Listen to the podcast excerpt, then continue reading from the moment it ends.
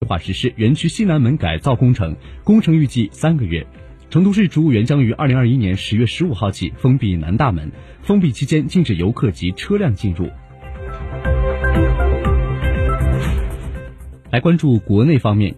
人民日报》消息，近日，中共中央办公厅、国务院办公厅印发了关于推动现代职业教育高质量发展的意见，主要目标是到二零二五年，职业教育类型特色更加鲜明，现代职业教育体系基本建成，技能型社会建设全面推进；到二零三五年，职业教育整体水平进入世界前列，技能型社会基本建成。央视新闻消息。重阳节来临之际，习近平总书记对老龄工作作出了重要指示，强调贯彻落实积极应对人口老龄化国家战略，让老年人共享改革开展成果，共享幸福晚年。国家主席习近平将于十四号以视频方式出席第二届联合国全球可持续交通大会开幕式，并发表主旨讲话。针对解放军军机近期在台海的演练活动，国台办十三号表示，解放军演练活动针对是台独分裂活动和外部势力干涉。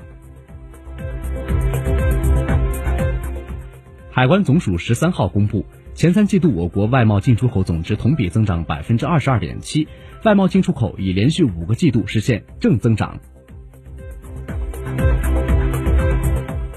工信部办公厅、生态环境部办公厅十月十三号发布通知，提出京津冀及周边地区钢铁企业二零二一至二零二二年采暖季实施错峰生产，实施对象为钢铁冶炼企业，实施时间为二零二一年十一月二零二一年十一月十五号至二零二二年三月十五号。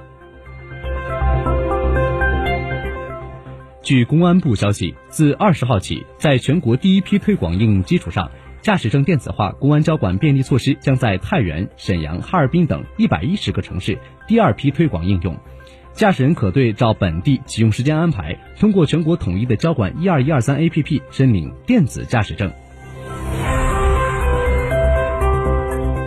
十月十三号，二零二一全球服务贸易大会在江苏南京举行，在大会上发布的报告显示，今年中国服务贸易发展指数排名位居全球第十四位，较上年提升六倍。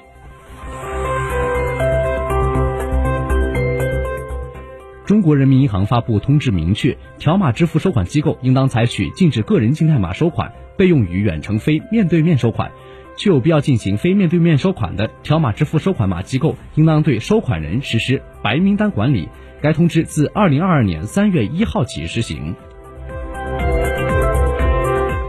记者十四号从国家公务员局获悉。